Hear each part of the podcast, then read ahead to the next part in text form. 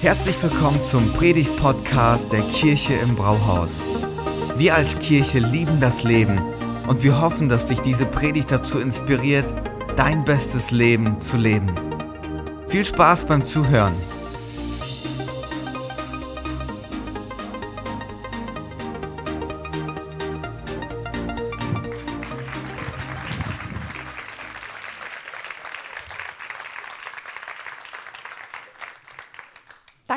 Dem Applaus wird es einem warm hier oben. Als ich eine Zwölfklässlerin war, hatte ich das Vergnügen, zwei Wochen in Israel verbringen zu können. Also müssen nicht rechnen, ist schon lange her.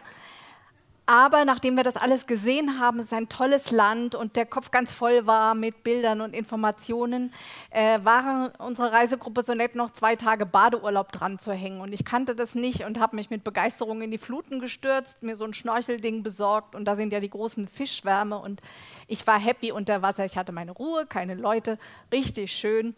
Ich schwamm da also rum und als es Zeit war zu gehen, bin ich aus dem Wasser rausgekommen, langsam auf den Strand zugelaufen und schaue einer Frau in die Augen. Wir schauen beide etwas überrascht. Es war meine Biolehrerin. 4370 Kilometer von zu Hause. Das war echt eine überraschende Begegnung. Und über überraschende Begegnungen möchten wir heute auch sprechen.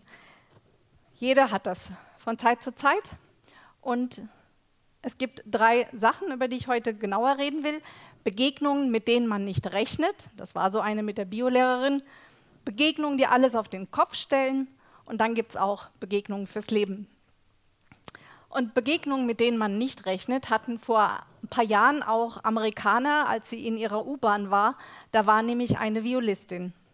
Das war Lindsay Sterling. Sie ist hier nur in manchen Kreisen wahrscheinlich bekannt, aber sie ist wird bezeichnet als Ausnahmekünstlerin und zwar für zweierlei, für Violine und auch für Tanzen. Sie hat Awards gewonnen und als ihr Debütalbum rauskam, ähm, war sie gleichzeitig auf den vorderen Plätzen sowohl für Tanz als auch für Klassik. Und das ist vor ihr noch überhaupt niemand gelungen. Viele Preise, Top 1 Singles, einen eigenen YouTube-Kanal und da hat sie eine halbe Milliarde Klicks. Also selbst wenn der ein oder andere in Gifhorn sie nicht kennt, weltweit scheint sie doch sehr wahrgenommen zu sein. Und Amazon beschreibt eine CD von ihr. Live ist Lindsay Sterling nicht nur musikalisch ein Highlight, das Gesamtpaket aus Musik, Lightshow und Visuals ist perfekt aufeinander abgestimmt. Sie ist einfach ein Unikat und das trifft auch auf jede einzelne ihrer Live-Shows zu. Und vor ungefähr fünf Jahren hat die Frau gedacht, ich weiß nicht, wie sie drauf kam, ein Experiment zu machen. Und sie ist einfach in irgendeine U-Bahn-Station, hat ihre Violine ausgepackt und fing an zu spielen, genau wie sie es auf der Bühne tut. Sonst tut sie das vor ausverkauften Hallen auf ihren Welttourneen und jetzt einfach mal in irgendeiner U-Bahn-Station. Und das Ergebnis habe ich euch als YouTube-Video mal mitgebracht. Was passiert da? Ja, sie spielt das weltberühmte Halleluja und was passiert? Keiner bleibt stehen. Der Star wird nicht erkannt. Unter anderen Umständen hätte sie ja die Massen angezogen und zwar Jubel ausgebrochen. Und ich habe mich gefragt, warum denn da nicht? Ihr Spiel ist doch irgendwie das gleiche. Aber irgendwie stimmte die Verpackung nicht. Man hat den Star nicht in der U-Bahn erwartet.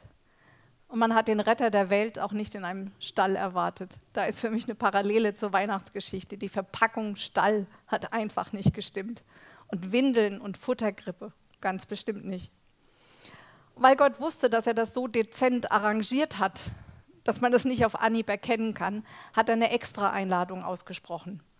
Und so kommen wir langsam in die Weihnachtsgeschichte rein, denn er hat diese Einladung nicht an die üblichen Verdächtigen geschickt. Das wären ja die Priester, die Leute im Tempel, die Frommen. Das wäre ja das normale Publikum gewesen. Aber Gott entscheidet sich für einen ganz anderen Weg. Und er begegnet Männern völlig unangemeldet an ihrem Arbeitsplatz. Das finden wir in Lukas 2, wenn die Weihnachtsgeschichte startet. Da heißt es, in der Umgebung von Bethlehem waren Hirten, die mit ihrer Herde draußen auf dem Feld lebten. Das taten sie, draußen auf dem Feld leben, hat man so einen Holzhirten mitgebracht. Hirte zu sein ist einer der ältesten Berufe der Menschheit. Aber es ist nicht so romantisch, wie wir uns das vielleicht vorstellen. So grüne Wiese, süße Schafe, die Sonne scheint und sowas. Es war ein sehr harter und ein sehr schwerer Beruf. Die mussten sich ja rund um die Uhr um ihre Herde kümmern, ob die krank waren, ob die Lämmer zur Welt kamen, ob sie geschoren werden mussten. Ähm, all diese Dinge mussten sie regeln und gefährlich war es auch. Sie mussten ja nachts Wache halten, dass weder Diebe noch wilde Tiere kommen und äh, Schafe reißen. Wer im Alten Testament schon mal gelesen hat von König David, der war ja zuerst auch ein Hirte und der erzählt, dass er seine Kampfkraft gestählt hat, als er mit Löwen und Bären zu kämpfen hatte, um die Herde zu schützen. Das mussten sie tun. Die waren also bewaffnet, wenn sie dann da draußen waren. Und gleichzeitig ähm, waren sie arm. Es waren in der Regel nicht ihre Herden, die sie da zu hüten hatten. Und sie waren unbeliebt. Noch im Mittelalter hieß es, es ist ein unehrlicher Beruf. Wenn da mal so ein Schaf verschwand, dann wusste keiner, hat der Hirte das irgendwie genommen. Da waren sie immer im Verdacht und wenn das nicht gereicht hat, dann war auf jeden Fall klar, das sind unreine Leute, denn sie hatten ja auch mit den toten Tieren zu tun, die sie entsorgen mussten oder die sie geschlachtet haben oder was auch immer. Also jedenfalls waren das nicht die Frommen ihrer Zeit und auch nicht als Gottsucher irgendwie bekannt. Eher Außenseiter. Aber man muss sich ja fragen, wie es Außenseiter schaffen, äh, sich in jede Krippenszene zu mogeln. Es gibt ja keine Krippenszene, wenn alle Figuren da sind, wo die Hirten fehlen dürfen. Irgendwas muss da ja dazwischen gelegen haben, dass das so stattgefunden hat. Das liegt daran, dass Gott überraschend in ihrem Leben aufgekreuzt ist. Es war eine überraschende Begegnung für die Hirten, mit denen sie nicht gerechnet haben. Und das hat ihr bisheriges Leben ganz schön auf den Kopf gestellt. Wir lesen mal die Verse 9 bis 12 in diesem Kapitel.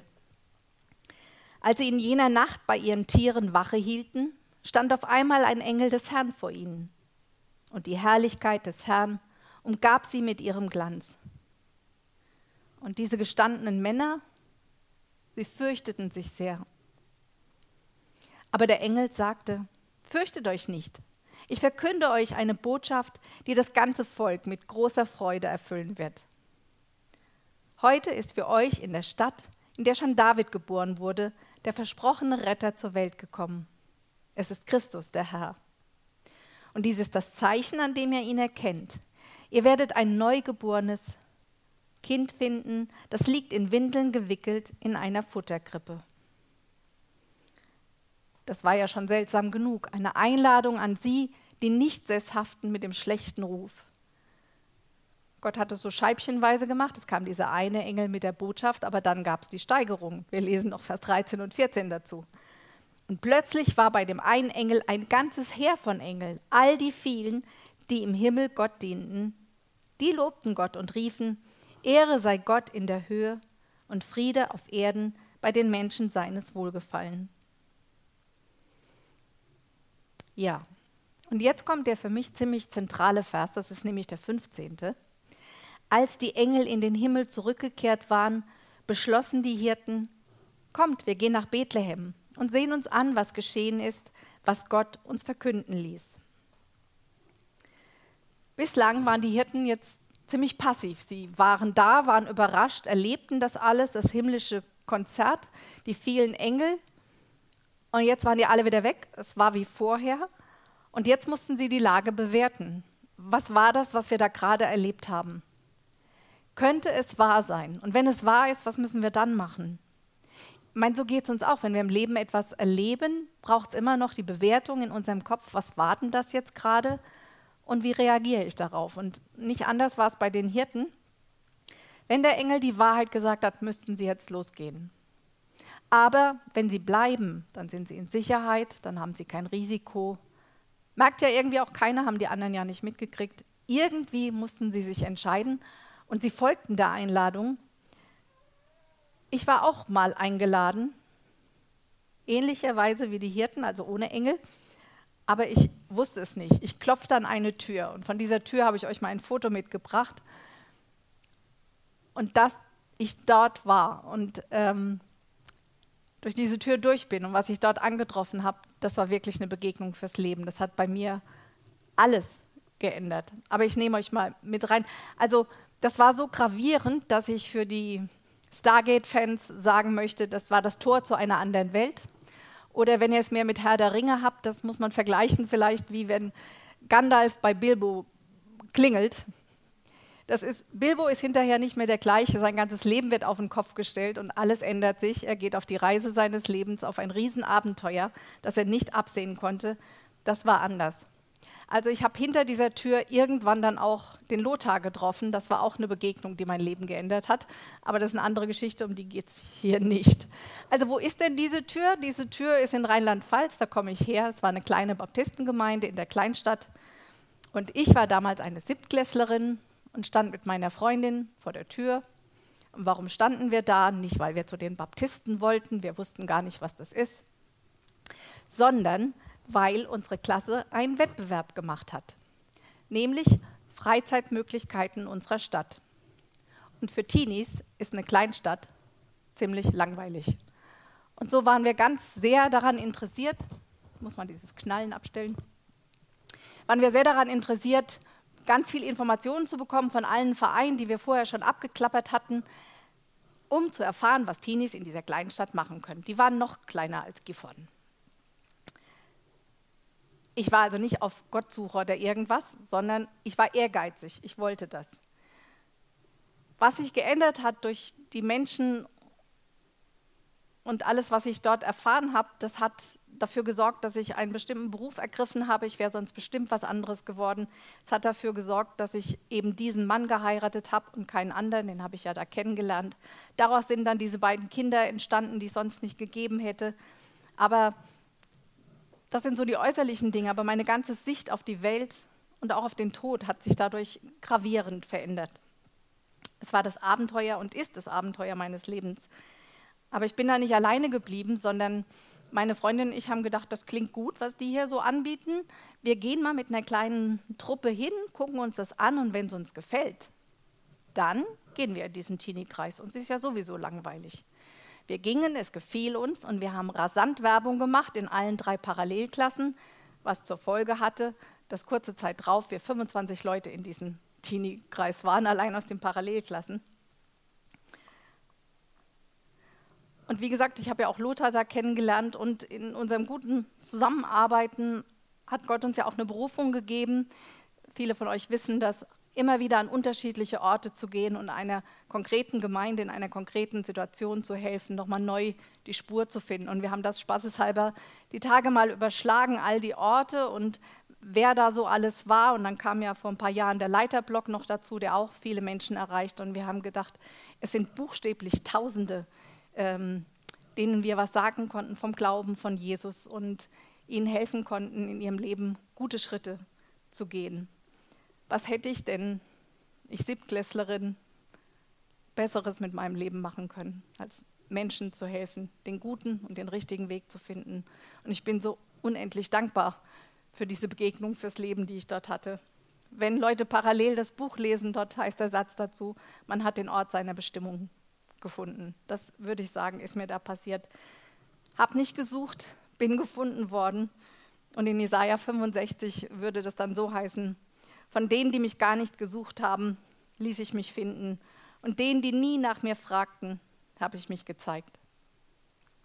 Das Wunder ist aber noch viel größer, das habe ich erst viel später erfahren, dass nämlich die jungen Erwachsenen aus dieser Gemeinde, die war übrigens so 50 Leute groß, also wenn wir da mit 25 angerückt sind, dann war das schon eine Hausnummer, dass diese jungen Erwachsenen gebetet haben und hatten von Gott das Gefühl, sie sollen für die Teenies der Stadt was anbieten. Das haben sie dann auch schon etliche Wochen vorher gemacht und es hat einfach nicht funktioniert. Und sie wussten nicht, wie sie an die Teenies rankommen sollen, wie Angebot und Nachfrage hier zusammenkommen. Und dann haben sie sich nochmal hingesetzt und haben gesagt, äh, Gott, wir dachten, es ist ein Auftrag, wir sind offensichtlich nicht erfolgreich. Wenn du jetzt nicht irgendwie eingreifst, dann müssen wir das Ding einstellen, weil es funktioniert nicht. Und ich sage euch, einen Tag später haben wir geklingelt. Und dann ging die ganze Chose los. Ich glaube schon lange nicht mehr an Zufälle. Ich glaube, dass das Absicht war. Ich glaube, dass da ein Plan war. Und wenn du hier schon bist, als jemand, der Jesus kennt, Gebete haben eine unglaubliche Macht. Wenn ihr jetzt die, Einteilung, äh, die Einladung verteilt, begleitet sie mit Gebet. Durch Gebet ereignen sich solche Zufälle im Leben von anderen noch viel mehr. Das ist eine tolle Möglichkeit, vom Wohnzimmer aus Weltpolitik zu machen. Ja, wie ging es für die Hirten weiter? Es war ein mutiger Schritt. Sie gehen zum Stall, sie checken das und sie finden. In Vers 16 und 18 heißt es, sie machten sich sofort auf den Weg und fanden Maria und Josef und das Kind, das in der Futterkrippe lag. Als sie es sahen, berichteten sie, was ihnen der Engel über das Kind gesagt hatte. Und alle, die mit den Hirten sprachen, staunten über das, was ihnen da berichtet wurde. Sie machen natürlich damit auch der jungen Mutter Mut, bestätigen nochmal, das Kind hier in der Krippe ist ein ganz besonderes. Gott selbst hat zu den Hirten gesprochen. Und denen ist das Herz voll und dann geht ihnen der Mund über und sie erzählen jedem, was sie erlebt haben. Denn eins ist ihnen bewusst, wenn dieses Kind hier wirklich der Sohn Gottes ist, dann hat Gott mit seiner Einladung sie ja direkt zu sich selbst geführt. Und später, wenn Jesus erwachsen ist und tut, was er getan hat, dann ist irgendwie klar, dass man in diesem Mann das Wesen Gottes sehen kann, seine Absichten, seine Pläne. Es ist dieser Mann, der später gesagt hat, dass er Sünder in die Gemeinschaft mit Gott ruft und nicht die, die sich sowieso für gut halten. Aber es ist auch der, und der macht ein Angebot an jeden, der das annehmen will, kommt alle her zu mir, die ihr euch abmüht und unter eurer Last leidet. Ich werde euch Ruhe geben. Vertraut euch meiner Leitung an und lernt von mir, denn ich gehe behutsam mit euch um. Und sehe auf niemanden herab. Wenn ihr das tut, dann findet ihr Ruhe für euer Leben. Ja, in diesem Baby war Gott mitten unter die Menschen gekommen. Es war Gott zum Anfassen. Und was ich auch so überlegt habe, ist, wenn Jesus, was ihm gebührt hätte, in einem Palast zur Welt gekommen wäre, dann wären die Hirten noch nicht mal vorgelassen worden. Aber ein Stall, das kannten sie, im Stall gab es keine Eingangskontrolle. Sie hatten freien Zugang zu diesem Baby. Und vor Gott sind alle Menschen gleich. Er schaut ins Herz und er gibt ihnen Wert, egal was ihre gesellschaftliche Stellung ist. Und deswegen konnten an der Krippe ja gleichzeitig knien diese armen Hirten und diese wohlhabenden Reichen, die dem Stern gefolgt waren. Gott mit uns, das haben die Hirten da gefunden und das habe ich auch gefunden. Es gab ein Vor- und ein Nachher. Es heißt, als sie dann zu ihren Herden zurückkehrten, lobten sie Gott und dankten ihm für das, was sie gehört und gesehen hatten. Es war alles genau so gewesen, wie der Engel es ihnen gesagt hatte. Sie hatten vorher nur vermutet, dass da so ein Gott ist, aber jetzt war der für sie total real und total glaubwürdig geworden. Und dass sie, die Nichtsesshaften, wir würden keinen Obdachlosen losschicken, um wichtigen Persönlichkeiten eine Nachricht zu bringen. Aber sie, die Nichtsesshaften, sind geschickt worden und waren die ersten Augen- und Ohrenzeugen für Gottes Sohn. Und sie haben bestimmt gebetet, auch wenn sie die Worte nicht kannten. Hiob hat die formuliert. Herr, ich kannte dich nur vom Hören sagen, aber jetzt habe ich dich mit eigenen Augen gesehen. Das ist das Beste, was einem Menschen passieren kann, wenn es Gott nicht mehr anonym, weit weg und Tradition ist, sondern wenn Gott im eigenen Leben einen Platz findet man seine eigene Erfahrung mit ihm hat. Das ist sein Ziel mit ihm, mit jedem von uns.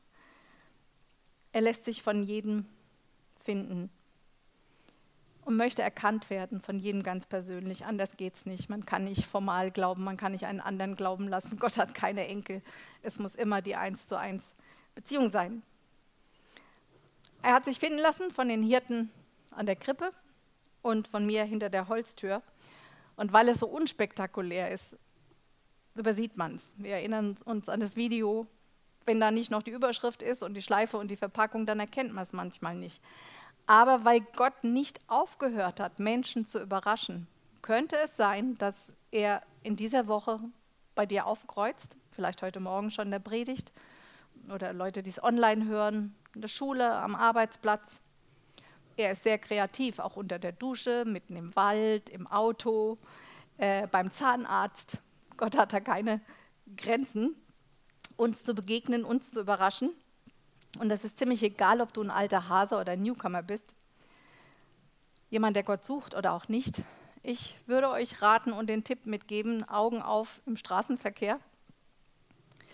Wir hatten vor ein paar Jahren hier mal die Serie Gott, wenn es dich gibt, dann zeig dich mir. Das ist ein Gebet und das kann man eigentlich immer sprechen und sollte dann auch auf die Antwort vorbereitet sein, dass da was kommen könnte. Wenn du schon mit Jesus unterwegs bist, dann kann das Gebet auch sein, Herr, zeige mir, was ich heute tun kann, was du heute von mir willst, wo du heute in meinem Leben bist. Und man kann sich tatsächlich wie im Sport auch trainieren, Gott wahrzunehmen. Eine Freundin hat vor einigen Jahren mal zu mir gesagt, es ist mehr von Gott, als du denkst. Und der Satz, der ist mir unglaublich hängen geblieben, weil in meinem Kopf sind immer tausend Gedanken, was ich machen könnte, wen ich anrufen sollte. Ich könnte jetzt mal Bibel lesen, ich könnte jetzt mal den Fernseher ausmachen. Und man denkt so immer, das sind die eigenen Gedanken. Aber ich habe dann, nachdem sie das zu mir gesagt hat, auch ein Experiment gestartet und bin mal für eine Weile davon ausgegangen, wenn mir sowas durch den Kopf schießt, und es ist gut und nicht böse, dass ich dem nachgehe, dass ich das tue. Und ich sage euch, die Quote, dass Gebete erhört werden, dass ich überraschende Begegnungen habe, die für beide Seiten gut sind, das ist enorm hochgegangen. Und ich mache euch Mut, das auch auszuprobieren. Es ist ja der gleiche Gott. Wenn wir solche Gebete sprechen, dann ist es ja nicht so, dass wir Gott in die Situation hineinbeten. Er ist ja da. Sondern das Gebet geht eigentlich in die Richtung, mach mir die Augen auf, lass mich verstehen, um was es hier eigentlich geht. Aber wie die Hirten müssen wir uns entscheiden, denn es braucht ja einen Entschluss. Es ist ein Wagnis. Es könnte ja sein, dass Gott zu mir sagt, Heike, ein bisschen weniger egoistisch wäre auch gut sei doch mal wieder liebevoll mit Lothar, ruf irgendwen an, der es gut gebrauchen kann oder sowas, dann ist meine Zeit und ich habe ja immer viel und irgendwas. Also man muss sich darauf einlassen und dann kann man wirklich tolle Dinge erleben. Es bleibt nicht alles beim Alten, neue Dinge sind möglich. Ich habe das damals gemacht, ich bin Schritt für Schritt auf diesen Jesus zu, ich habe immer mehr verstanden in diesem Teenie-Kreis, die uns das gut erklärt haben und ähm, ich kann sagen, und es ist keine Phrase, dass das das Glück meines Lebens geworden ist. Was ich für ein andersartiges Leben dadurch gelebt habe, dass Jesus in mein Leben gekommen ist, da habe ich keine Worte und hier nicht genug Zeit, um euch das zu sagen. Man kann mich gerne fragen oder anrufen. Aber ich möchte das hier heute einfach so sagen. Damals von ihm gefunden worden zu sein, das hat gehalten und getragen. In guten wie in schweren Tagen, sagt man vorm Altar, ich habe auch schwere Tage gehabt. Man kann nicht so alt werden wie ich und keine schweren Tage haben. Und der Glaube und Jesus und seine Versprechen und seine Treue, die haben durchgetragen. Und deswegen lade ich dich ein, wenn du Jesus noch nicht kennst. Es wäre heute ein guter Tag, die Reise mit ihm zu beginnen. Oder wenn du ihn schon kennst, vielleicht neue Schritte zu wagen, wieder neu diese Stimme hören zu wollen und Herz und Augen und Ohren aufzumachen. Und dann zu finden, wie die Hirten das gesagt haben. Erst nur hören sagen, erst nur fern, aber dann habe ich das selbst erlebt. Das ist möglich und Gott will das und die Frage ist, wie wir uns dazu stellen. Und ich, bete, äh, ich biete euch an, dass ich jetzt ein Gebet spreche für die Menschen, die solche Schritte gehen möchten, die sagen, ich will mich überraschen lassen, ich will das Risiko eingehen. Und dann sehen wir, was passiert. Vielleicht kriege ich ja auch ein paar Rückmeldungen von euch. Wer das will, ob er das zum ersten Mal oder vielleicht heute einfach wieder machen will, der hat die Möglichkeit, jetzt aufzustehen. Gott sieht die Herzen, aber wenn ihr sagt, ich möchte mich neu auf die Begegnung mit Gott einlassen, neu oder erstmals, dann steht doch jetzt auf und ich spreche ein solches Gebet für euch.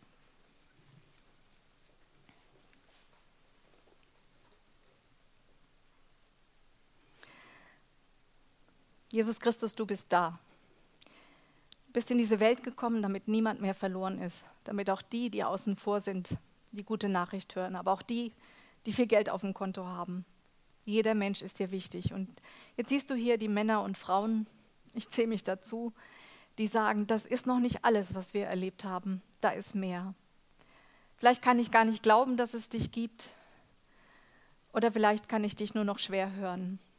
Und ich bete für alle die, die das jetzt in ihrem Herzen so wollen, dass du in der kommenden Woche ganz konkret Augen auftust und Herzen auftust und erfahrbar wirst in einer Art und Weise, die mehr ist, als was bis jetzt war. Weil du das willst, weil du die findest, die dich gar nicht gesucht haben. Ja, deswegen segne ich jeden einzelnen Mann und jede einzelne Frau hier und in der Zuhörerschaft. und freue mich darauf zu hören, was du getan hast, denn deine Liebe ist nicht kleiner geworden und du wirst uns erreichen und du tust heute noch Wunder und dafür danken wir dir. Amen. Dürft euch nochmal setzen? Vielen Dank fürs Zuhören. Bei Fragen kannst du uns eine E-Mail an info at fcg-gifhorn.de schreiben und wir geben unser Bestes, deine Fragen zu beantworten. Bis zum nächsten Mal.